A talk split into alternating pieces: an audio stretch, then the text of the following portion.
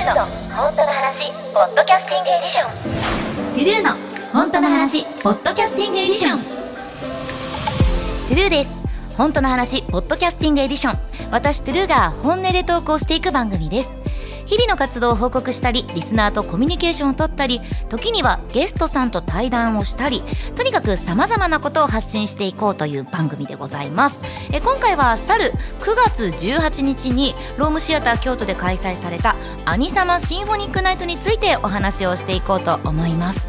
えまずは台風が近づく中本当に足元が悪い中交通の不安もある中皆さん会場に足を運んでくださってどうもありがとうございました。え私も大切に思っている街京都で兄様のステージに立てて本当に幸せでした。どうもありがとうございます。えそして配信でお楽しみの皆さんもどうもありがとうございました。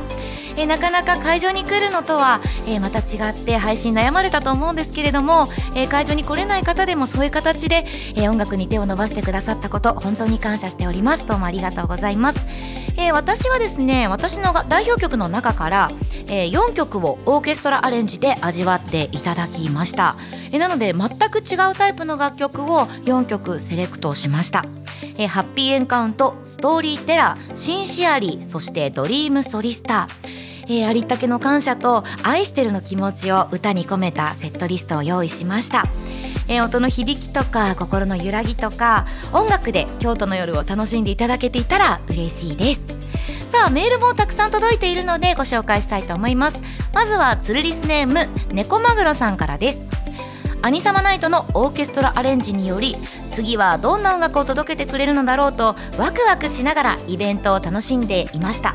一番生まれ変わった楽曲はドリームソリスターでした。事前にその曲を演奏すると知った時原曲に近いアレンジでサマコンのような元気いっぱいなステージになることを想像していました。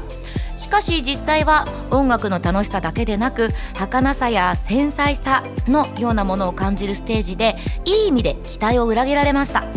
楽曲のアレンジの方針について今回どのように決めていったのかおつるさんに聞いてみたいです。追伸。ハッシュタグアニサマシンフォニックナイトのつぶやきをおつるさんはチェックしているとのことですのでつるラジでつぶやきを取り上げてみてはいかがでしょうかとのことどうもありがとうございます。えー、そうですね「アニサマシンフォニックナイト」本当に今回個性豊かなアーティストさん、えー、鈴木好美さん柳凪さん鈴木愛理さん、えー、そして朝香さん、えー、皆さんねそれぞれ本当に個性が違くてさまざまな形で音楽を表現されていたのではないかなと思います。えー、特にね朝香さんなんていうのはすごくあのはつらつとした元気いっぱいなステージでしたし、えー、鈴木愛菜さんはこう情感たっぷりの、えーすごくアイナさんって確か民謡かなんかがバックボーンにある方ですごく情感たっぷりのステージを作られていたし柳凪さんはやはりシンガーソングライターで曲も詩もご自身で手がけているということですごく言葉一つ一つが入ってくるそんな歌で、えー、私もとても感動しました、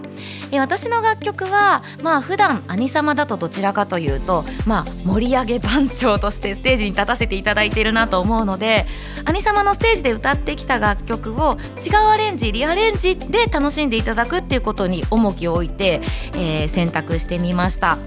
えー、まあ、皆さんすごく個性豊かですけど、まあ、音楽性はそれぞれに違うけれども音楽に対しての気持ちとか同じだなってすごく最後のテーマソングでは一体感があったかなと思っております。えー、アレンジに関してはそうですね。ハッピーエンカウントは割と原曲の良さをそのまま生かしていただいたかなと思っております。えそしてストーリーテラーに関してはこれもま同じく原曲に割と忠実に作っていただいたんですがテンポをぐっと,、えーと、落としてより言葉一つ一つがこう粒立っていくような、えー、歌い方をさせていただきました。で一番こだわったのが実はシンシアリーでオーケストラでやることで、えー、どんな風な見せ方方ができるかなってすごく悩んで一番最初確かアレンジを上げていただいた時はとにかく全編通してこの1曲丸々通してとってもねうん壮大だったんですよね。でもバイオレットが持つあの魅力っていうのは壮大な音楽というよりもつつましさみたいなものを大切にして歌い続けてきたのでシンシアリーに関しては、えっと、特にワンコーラスはぐっと音数を減らしていただいてうん。あのよりウィスパーボイスが映えるようなアレンジに変えていただきました。で、えっと、2コーラス目からはテンポを上げていただいてバイオレットが、えっと、自分の中の過ちと葛藤する、えっと、場面でもあるのでぐっとテンポを上げていただいてよりエモーショナルな風にお届けできるようにしていただきました。それから白玉になる部分。バーッと叫んでパスンと音が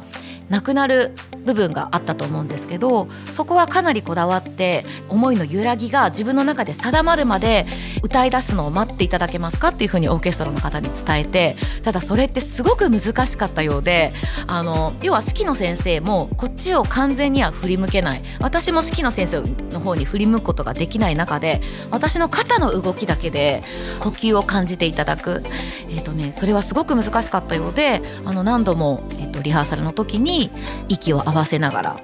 うん、少しずつ詰めていった感じですね。本番思った以上に私のそのブレスのタイミングとかが長かったみたいで結構ハラハラさせてしまったかなと思うんですけどお互いにいい緊張感を持ってできたのではないかなと思います。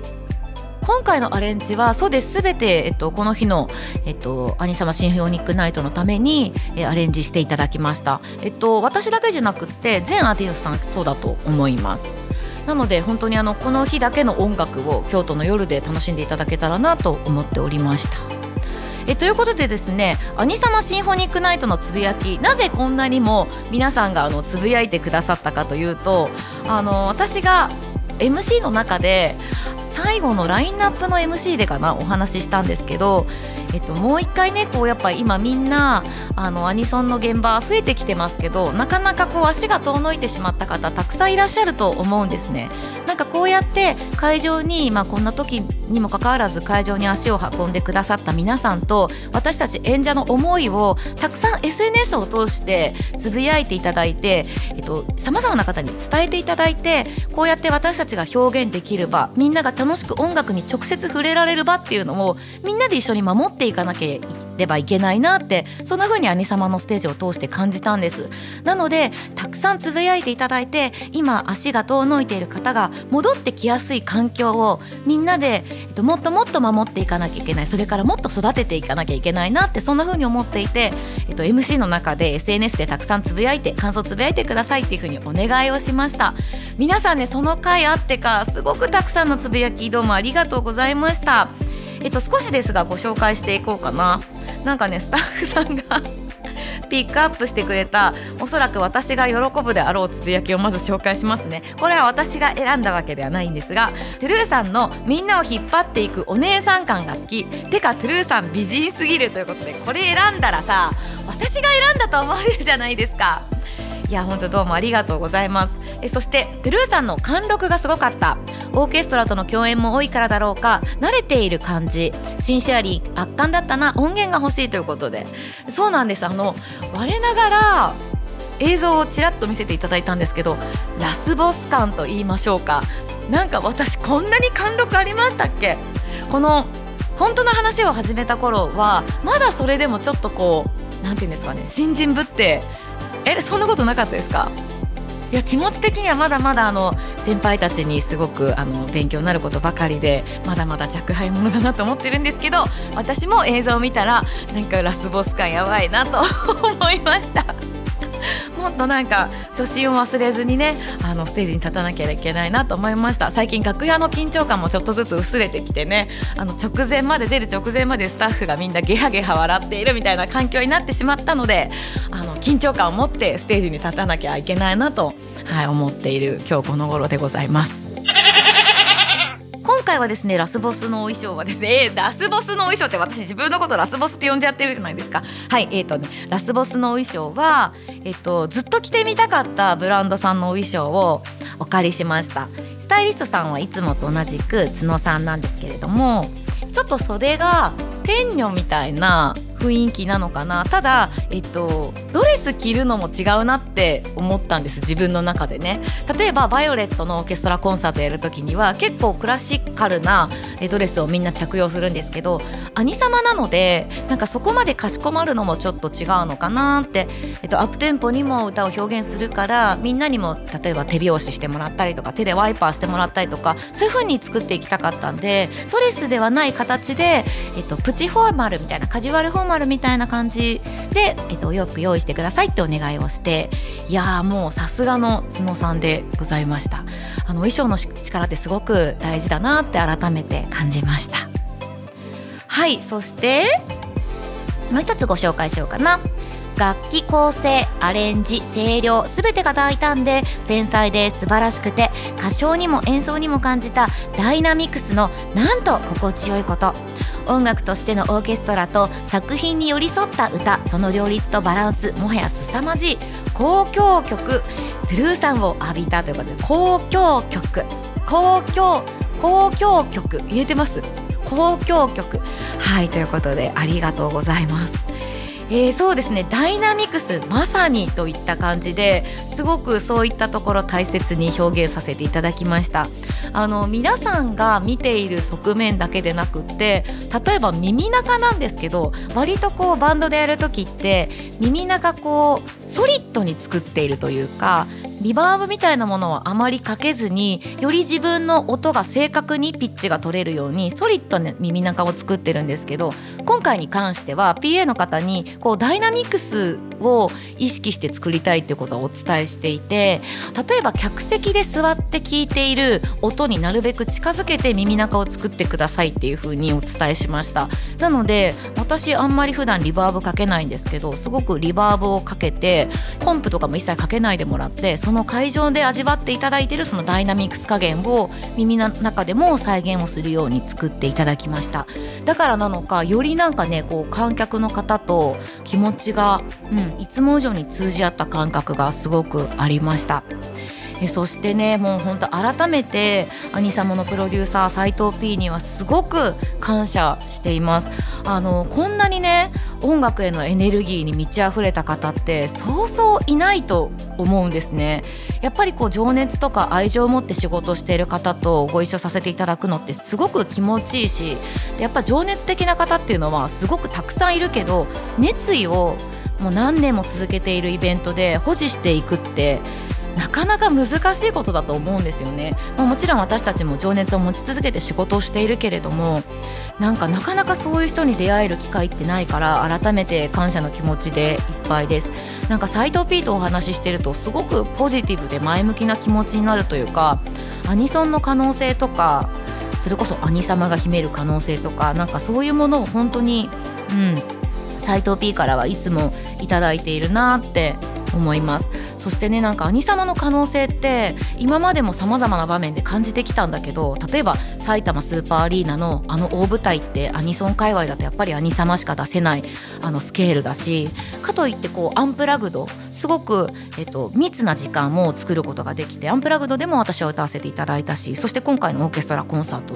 なんかこうアニソン愛とか音楽愛っていうのをこんなに多面的に表現できる方ってやっぱり斎藤 P だけだなと思うから本当に改改めて演者の一人として今回もこの「兄様シンフォニックナイト」のステージに立たせていただけて本当に感謝しています。誇りに思っています。ありがとうございます。私の歌で音楽は続いていくっていうフレーズがあるんですけれども今後もまた兄様がもっともっと大きくなってもっともっと新たなお客様が足を運ぶ環境になってそして私がまたそのステージで歌わせていただける日を楽しみにしているしそのためにもっともっと頑張りたいなって思いました。そして最後にはなりますが皆さん京都でたくさんラーメン食べてくれてどうもありがとうございました。それもですね私が MC でいや違うの。こんなこと話すつもりじゃなかったんですよ。私は京都の良さこんないいところもあるよこんないいところもあるってせっかく足を運んでくださって、えっと、遠征組の方がほとんどだったのでさまざまなところに足を運んでくださいって言いたかったんですけど京都には美味しいものもありますよって言ったらなんかラーメン屋さんをいっぱいあげてたんですよね。そうで私も各いう私もですねあの到着早々、えっと、ホテルの近くの天下一品でまず最初の1杯目を食べさせていただきましてなんとその後には天下一品の本店にもはいあのお礼参りに行かせていただいてあの総本店私総本山総本山って言ってたらタクシーのおじさんにも「すいませんあの天下一品の総本山にあの行きたいんですけど」って言ったらおじさん爆笑してて東京で食べる天一と全然味違くないですか？で私はそれを検証しに行ったんです。あの京都から東京に戻ってきた次の日に東京の天一に食べに行ったらやっぱり絶対味が違う。東京の方がしょっぱい。えっと、京都の方が甘くってもっと濃厚？店によって違うの？へええ知らなかった。あじゃあなんかファンの方とかあの私は甘めでこってり濃厚が好きなのでこの店舗は美味しいよみたいのがあったらぜひあの私は東京に住んでるので東京で教えていただけたら嬉しいです。あとあの実は以前地上波で本当の話の番組をやっていた時にファンの方から教えていただいた名前のないラーメン屋さんにもえ食べに行きました。そのあたりはまた次週はいあのラーメンの感想をお伝えできたらと思います。さあここで私トゥルーからのお知らせでございます。劇場版転生したらスライムだった件グレンの絆編そちらの挿入歌を担当いたします。タイトルは浄化。そちらが収録される主題歌挿入歌アルバム「永遠の絆」は11月25日発売となります。そして私自身はですねこちらの曲初めてのデジタルシングルとしてリリースもいたしますので皆さんぜひ楽しみにしていてください。そしてイベント出演も決定しております。11月19日土曜日アニマックスミュージック横浜2022そして12月10日土曜日なんとまた京都またロームシアターでございます。宮古プレミアムライブ2022に出演が決定しておりますので皆さんぜひ遊びに来ていただいてぜひ京都の夜と音楽とラーメンを楽しんでいただければと思います。そしてワンマンライブの開催も決定しております。トゥルーライブサウンドボリューム6エンカウント。日程は2023年2月12日日曜日。会場はずっと目標に掲げていた NHK ホールです。ぜひエンカウントしてください。